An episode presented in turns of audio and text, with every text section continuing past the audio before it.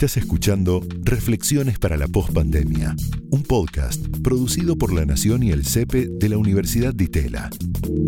A continuación, Clarisa Herrera debate junto a expertos y académicos de distintos ámbitos y disciplinas cuáles son las políticas necesarias para la Argentina que viene después del coronavirus.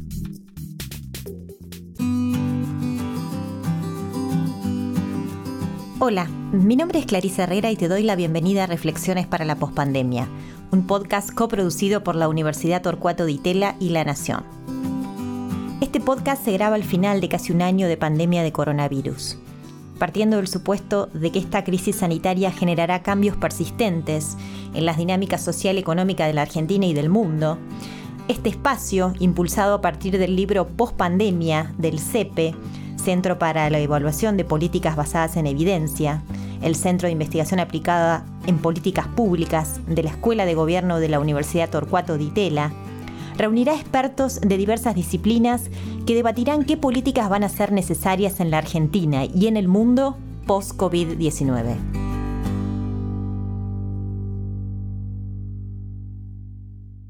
En esta entrega, el foco es la revolución en el transporte tras la llegada de la pandemia. La planificación de la movilidad es vital para la economía de un país.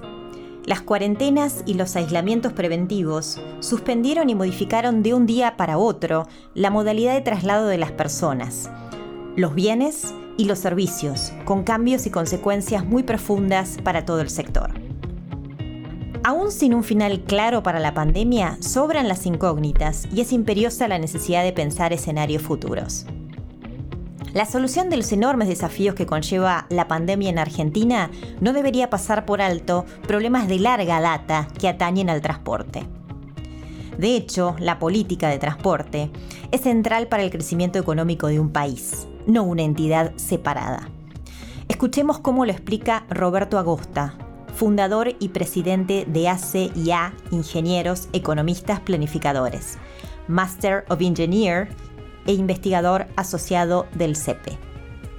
¿Por qué es importante? Bueno, yo diría por dos razones fundamentales. Primero porque la infraestructura de transporte es protagonista de cómo se estructura el territorio de un país. Y segundo porque el transporte es un, un eslabón esencial en la cadena de producción y es un elemento esencial para garantizar la competitividad de la economía. Entonces, eh, el objetivo del sistema de transporte que debe prestar un servicio a la sociedad, movilizando los bienes de la economía con competitividad y además garantizándonos a todos el derecho a la movilidad eh, sosteniblemente, es lo que tenemos que tener siempre presente y no perder de vista.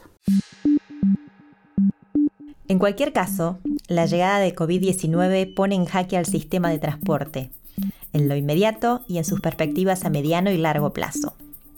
El impacto abarca a todos los segmentos, pero es más severo en el transporte de pasajeros, ya que el distanciamiento social y el cierre de fronteras implica minimizar o anular los servicios para reducir los riesgos de contagio. Esta situación representa un desafío operativo y otro financiero. De esta manera lo analiza José Barbero, decano del Instituto del Transporte de la Universidad Nacional de San Martín. Master of Arts, Geography and Planning de la Universidad de Toronto y licenciado en Geografía por la UBA. Esta nueva realidad le genera a los operadores de transporte público, sean firmas públicas o privadas, varios problemas. Por un lado, naturalmente les reduce la demanda. De hecho, las disposiciones de política pública limitan quienes pueden usar el transporte público, por eso esa caída tan fuerte en la cantidad de pasajeros. Por otro lado, le genera una cantidad de problemas operativos en la propia oferta de servicios. Las empresas no cuentan con sus planteles de personas en forma completa. Hay muchos trabajadores que han sido afectados también por la misma pandemia. El uso que se puede hacer de los vehículos es mucho menor que el que era en condiciones normales. Hay protocolos que cumplir para asegurar más distanciamiento, más ventilación, etcétera. Con lo cual, si uno lo mira desde una perspectiva financiera, es como que a las empresas los gastos en el mejor de los casos se han mantenido, en general se han, incrementado y sus ingresos cayeron abruptamente. ¿Cómo, ¿Cómo suplir esta brecha?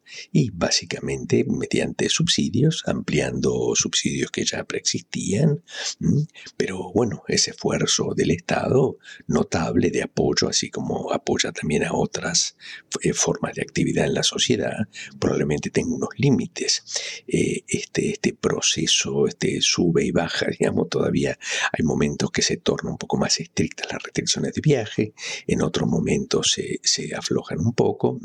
Todavía estamos en medio de la pandemia, realmente no sabemos cómo es el futuro, pero esto significa sin duda un, tremendo desafío que veremos cómo se puede manejar más adelante. Barbero explica que el siglo XXI encuentra la movilidad urbana en una revolución respecto del siglo XX. La pandemia pone en tensión estas tendencias. Lo escuchamos porque en la segunda mitad del siglo XX en particular hubo un crecimiento enorme en las ciudades, se motorizaron, creció la cantidad de viajes que realiza cada persona, creció enormemente la distancia de esos viajes, el tiempo que insume, la energía que consume, las emisiones que genera, los accidentes o siniestros a los que da lugar, con lo cual todo ese modelo de, de movilidad que se venía estableciendo iba mostrando que no era compatible con el desarrollo sostenible.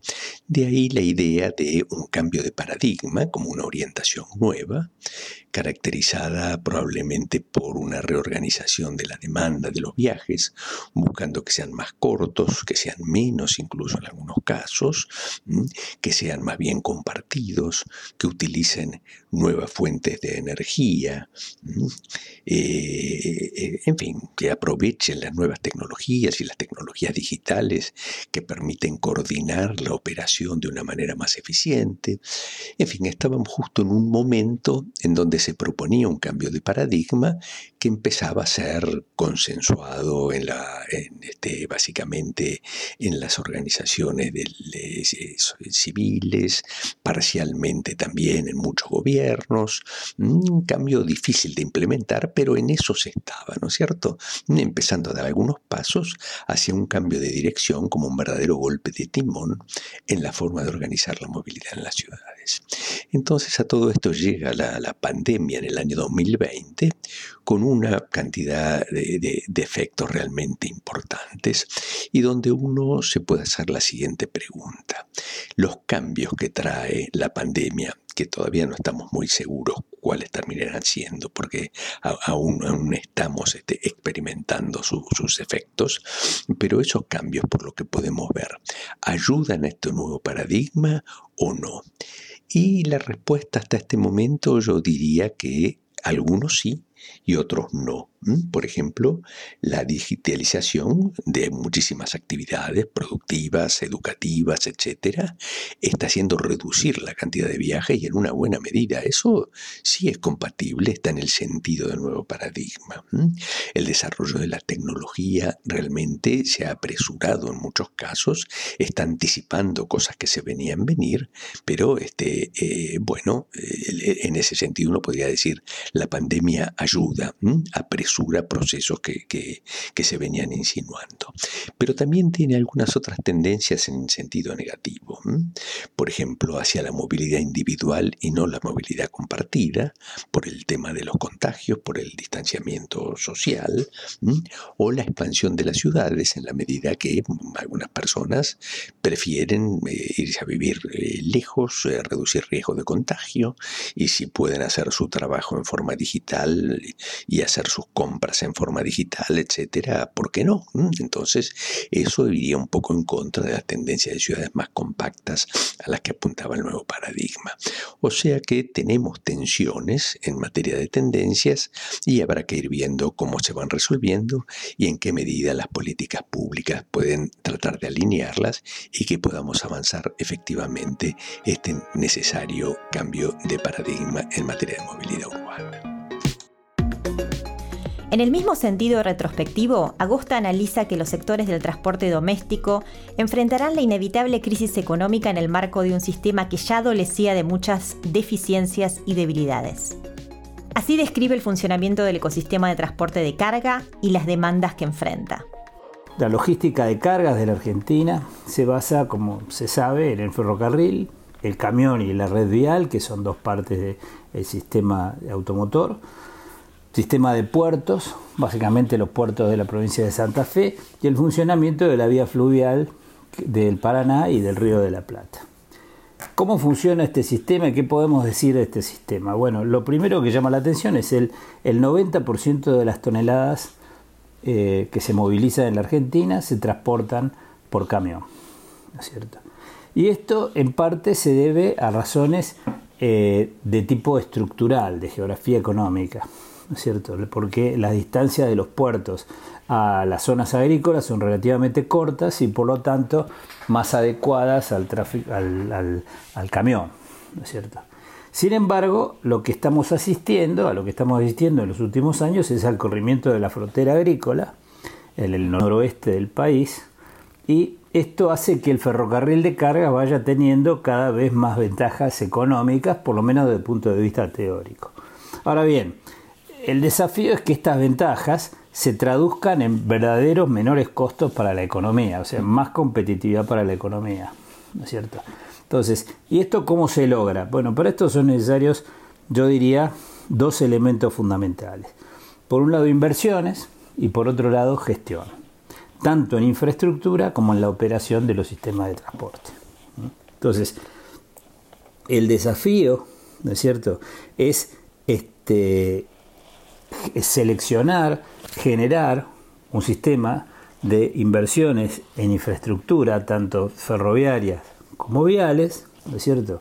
Que sean inversiones eh, eficientes, que sean eficientes, eh, inversiones financiables y por otro lado garantizar una gestión efectiva. De hecho, eh, el, solamente la inversión no garantiza la posibilidad de, este, de, digamos, de tener un sistema de transporte más competitivo. la inversión sin gestión no produce ningún resultado. Es decir, la gestión eficiente implica fundamentalmente una eficiencia desde el punto de vista de la de cuando hablamos de eficiencia hablamos de eficiencia desde el punto de vista de la sociedad en su conjunto. Sin duda, uno de los sectores más afectados ha sido el transporte aéreo de pasajeros. Los tráficos se desplomaron entre un 75 y 90% en un mes, dependiendo de las regiones, sin contar los países que cerraron por completo sus aeropuertos.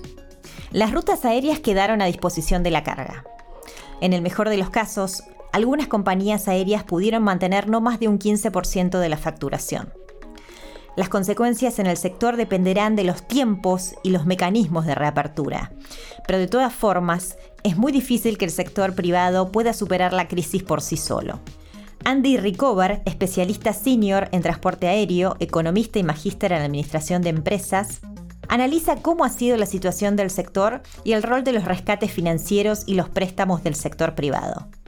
Cuando hablamos de rescate financiero a través de algún tipo de intervención estatal en el sector de transporte aéreo, tenemos que diferenciar si estamos hablando de aeropuertos o de líneas aéreas.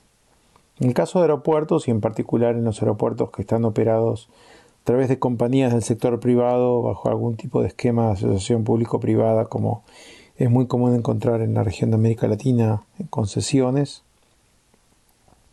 Los estados han tenido algún tipo de, eh, eh, en algunos casos, han tenido algún tipo de iniciativa, eh, eventualmente difiriendo obra, extendiendo el plazo de concesión o reduciendo el canon de concesión. Por supuesto, en ninguno de los casos eh, ha habido ajustes a las tasas, porque esto también tendría implicancia en las líneas aéreas. No todos los países han tenido eh, ese tipo de iniciativas, en algunos casos eh, esto puede llegar a llevar en, un futuro a reclamos o inclusive a conflictos eh, entre el concesionario y el concedente. Pero otra cosa también a tener en cuenta es que en aquellos países donde los canos de concesión son un recurso fiscal adicional, es menor la libertad que tienen los países para poder eh, hacer algún tipo de ajuste en estos eh, ingresos porque como sabemos los países también están necesitados de recursos fiscales más que lo usual. En Estados Unidos, donde los aeropuertos son operados por gobiernos regionales, condados, estados o municipalidades, el gobierno federal ha salido con un programa bastante ambicioso eh, de asistencia directa eh, a, los aeropuertos con contribuciones directas no reembolsables. En el caso de líneas aéreas, vemos que eh, a nivel mundial los aportes y los aportes directos del Estado suman eh, a la fecha aproximadamente 180 mil millones de dólares. Sería 180 billones de dólares eh, en inglés. Em, eh, se podría decir que prácticamente la mitad ha ocurrido en Estados Unidos, casi em, superan los 85 billones en inglés, 85 mil millones de dólares en contribuciones directas a las principales eh, líneas aéreas. En Europa ha sido un 28%, bastante, bastante diferente en cada país. Y después eh, encontramos un 20% en la región de Asia-Pacífico. Eh, en Medio Oriente representa un 4% de esta suma. Un 1.3% en África y en América Latina prácticamente cero. En América Latina prácticamente no ha habido ningún tipo de aporte del Estado. El único país que ha tenido una iniciativa de asistir a las líneas aéreas fue Brasil a través del Banco Nacional de Desarrollo, pero las líneas aéreas, eh, y principalmente las tres grandes, eh, rechazaron este tipo de apoyo porque venía asociado con una eh, eh, adquisición de, equity, de propiedad de las líneas aéreas, eran prácticamente bonos convertibles y prefirieron financiarse a través de los bancos privados. No es menor el acento que hay que poner en cómo el sector aerocomercial hará frente a la devolución de los préstamos. Así lo analiza Recover. Esto nos lleva a una preocupación adicional eh, cómo va a ser no solamente la devolución de estos préstamos, sino el servicio de la deuda, es decir, el pago de los intereses.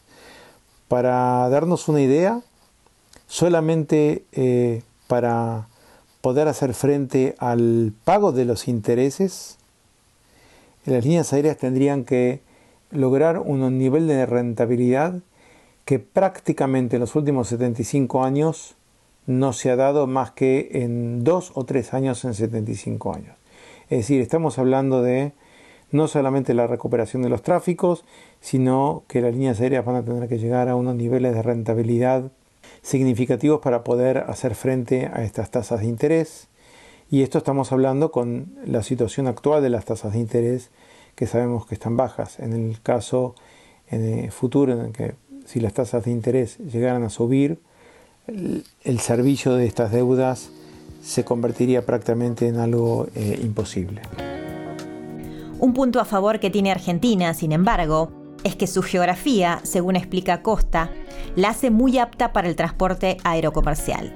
En la Argentina, por su gran extensión y su baja densidad, y por tener una red de aeropuertos muy importante, cuenta con una infraestructura aeroportuaria importante es muy propicia al desarrollo del transporte aéreo. Entonces uno acá se imagina un país conectado por muchísimos vuelos a precios accesibles en un marco de competencia entre diferentes operadores, entre diferentes empresas aéreas exitosas y por otro lado que el país pueda generar un conjunto de servicios sociales o de desarrollo a lugares que no justifiquen que no, que no tengan justificación comercial, pero que puedan ser subsidiados específicamente para cumplir con la responsabilidad de dar el acceso universal a toda la población del país, el acceso universal a la movilidad a toda la población del país. Imagínense que en este momento estamos destinando del orden de 500 millones de dólares por año al sector aerocomercial,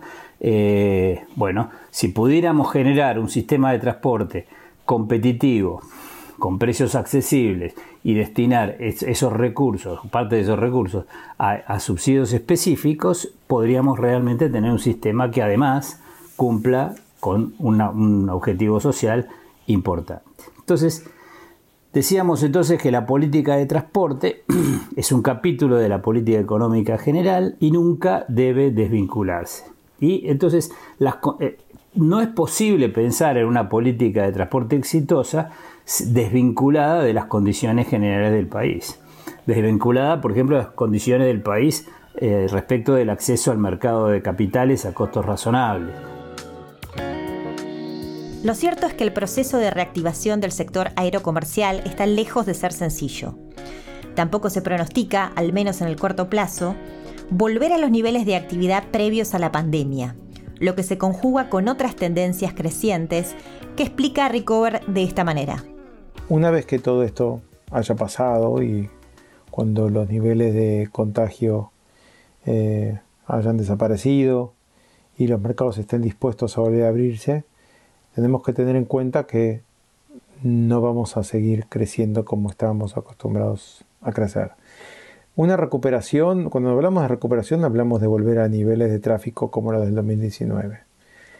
En el sector eh, apostamos a Mm, recuperar esos niveles en el 2015, 2016. Eh, son estimaciones. Y a partir de entonces los niveles de crecimiento, si como estábamos acostumbrados a crecer en el 2019 a niveles promedio del 5 y pico por ciento, ahora eh, como mucho será 3, 3.5 por ciento a partir de entonces. Esto será la consecuencia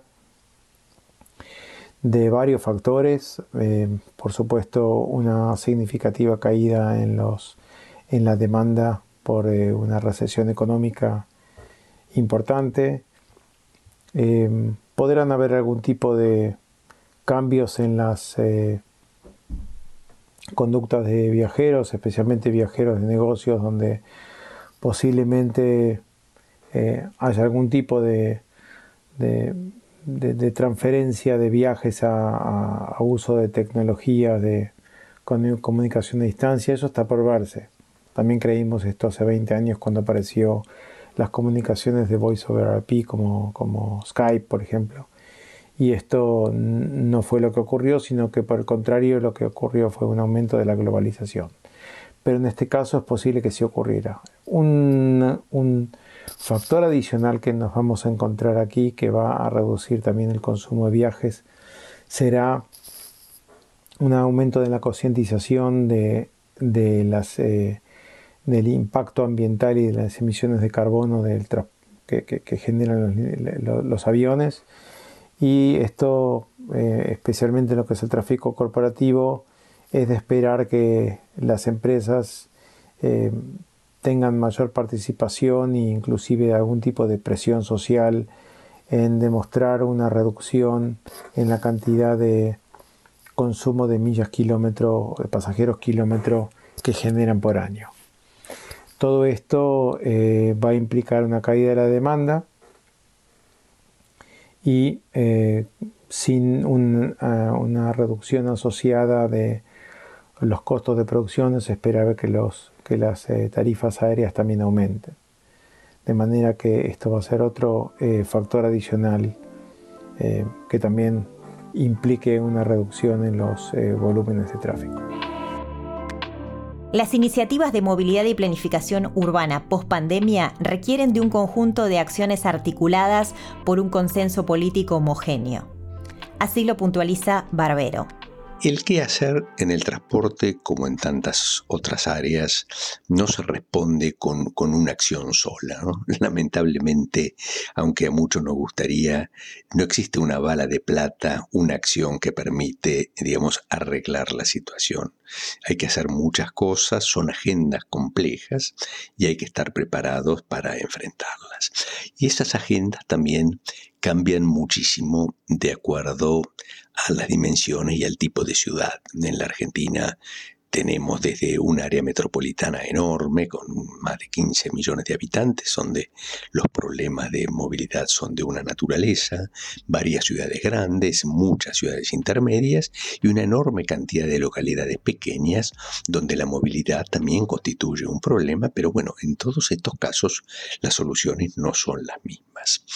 Creo que hay un problema de corto plazo en el cual debería ponerse un especial énfasis y es que la crisis que tiene el transporte público como resultado de esta situación puede realmente eh, condicionar la movilidad de los sectores de menores recursos de la sociedad en un contexto donde además tenemos un problema social y de empleo serio, resultado de problemas estructurales y agravado por la propia pandemia, y donde además las respuestas fiscales, la posibilidad de subsidios, etcétera, también son limitados, ¿no? Entonces, eh, creo que ahí hay que, hay que buscar eh, soluciones, mm, reorganizar los servicios, sobre todo en, este, en las ciudades mayores, en los servicios de alta densidad, tal vez haya espacio para, para optimizar su operación y que para un poco de menos recursos puedes mantener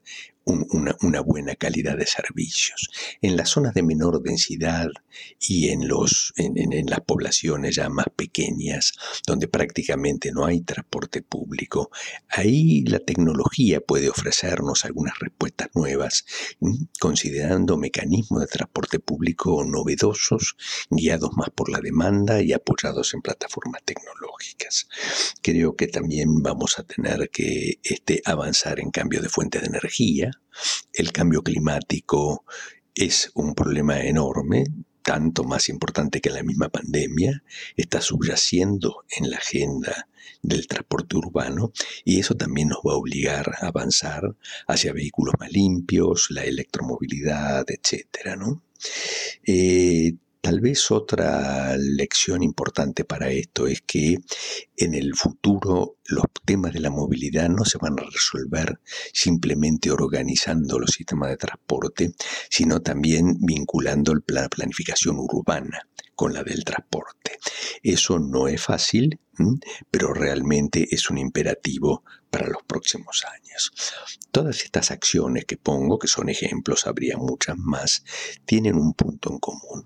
Requieren capacidades institucionales, requieren autoridades en las ciudades que tengan la capacidad de pensar e implementar estas medidas y ese problema se complica un poco más en las ciudades grandes que abarcan diversas jurisdicciones que tienen imperiosamente que coordinar su accionar a través de algún tipo de agencia metropolitana, como es el caso del área metropolitana de Buenos Aires. En este sentido, articular el rol del Estado con lo privado es fundamental para el éxito de cualquier política de transporte. Escuchamos la reflexión de Agosta. Hace muchas décadas en la Argentina se encaran inversiones, podríamos dar muchos ejemplos, que son multimillonarias, que se, que se ejecutan sin los debidos proyectos, sin los debidos estudios, y esto termina en la dilapidación de recursos de toda la sociedad. Esto es, eh, eh, podríamos decir que este es un ejemplo de lo que podríamos llamar el estado, un estado ausente de sus verdaderas funciones, que son justamente estas funciones de control y de planeamiento, ¿no es cierto? Entonces, el, el caso de transporte, el Estado tiene que cumplir ineludiblemente, con profesionalismo y eficiencia, roles de planificación, de regulación, administrando selectivamente la política de subsidios, garantizando la competencia, este es un rol importantísimo, creando condiciones adecuadas para la participación del sector privado, tanto en el financiamiento como en la operación, y permitiendo que este, el sector privado asuma los riesgos eh, de los negocios que efectivamente puede manejar, de manera de prevenir no solamente las presiones de grupos empresarios, de proveedores y contratistas buscadores de rentas extraordinarias, sino también acotando los fuertes lobbies sindicales que son muy comunes en el sector transporte. Bueno, todo lo anterior requiere de la existencia de organismos públicos de alta calidad técnica e independencia, con un efectivo, en un efectivo sistema competitivo de mercado que supere la fragilidad institucional y la inseguridad jurídica de, eh, nuestro país. Este esquema entonces eh, debe, debe garantizar, debe encontrarse en el marco del análisis de una política económica previsible que nos permita eh, un crecimiento basado en el ahorro y la inversión, que es lo que genera empleo genuino. Las políticas de planificación de transporte conllevan un desafío técnico, social y económico de gran envergadura que no hace más que agudizarse con la pandemia. La salida de la crisis constituye, sin embargo, una oportunidad para promover un nuevo paradigma de transporte limpio, seguro e inclusivo que responda a los desafíos del cambio climático, dando prioridad a los modos de transporte bajos en carbono y la adopción inteligente de nuevas tecnologías y fuentes energéticas.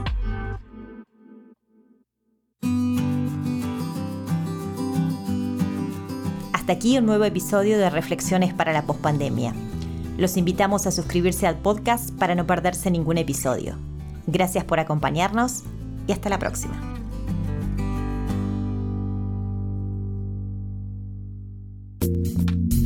Esto fue Reflexiones para la Postpandemia, una producción de La Nación y el CEPE de la Universidad de Itela. Escucha todos los programas de La Nación Podcast en www.lanacion.com.ar. Suscríbete para no perderte ningún episodio. Estamos en Spotify, Apple Podcast, Google Podcast y en tu reproductor de podcast favorito. Seguí escuchando La Nación Podcast.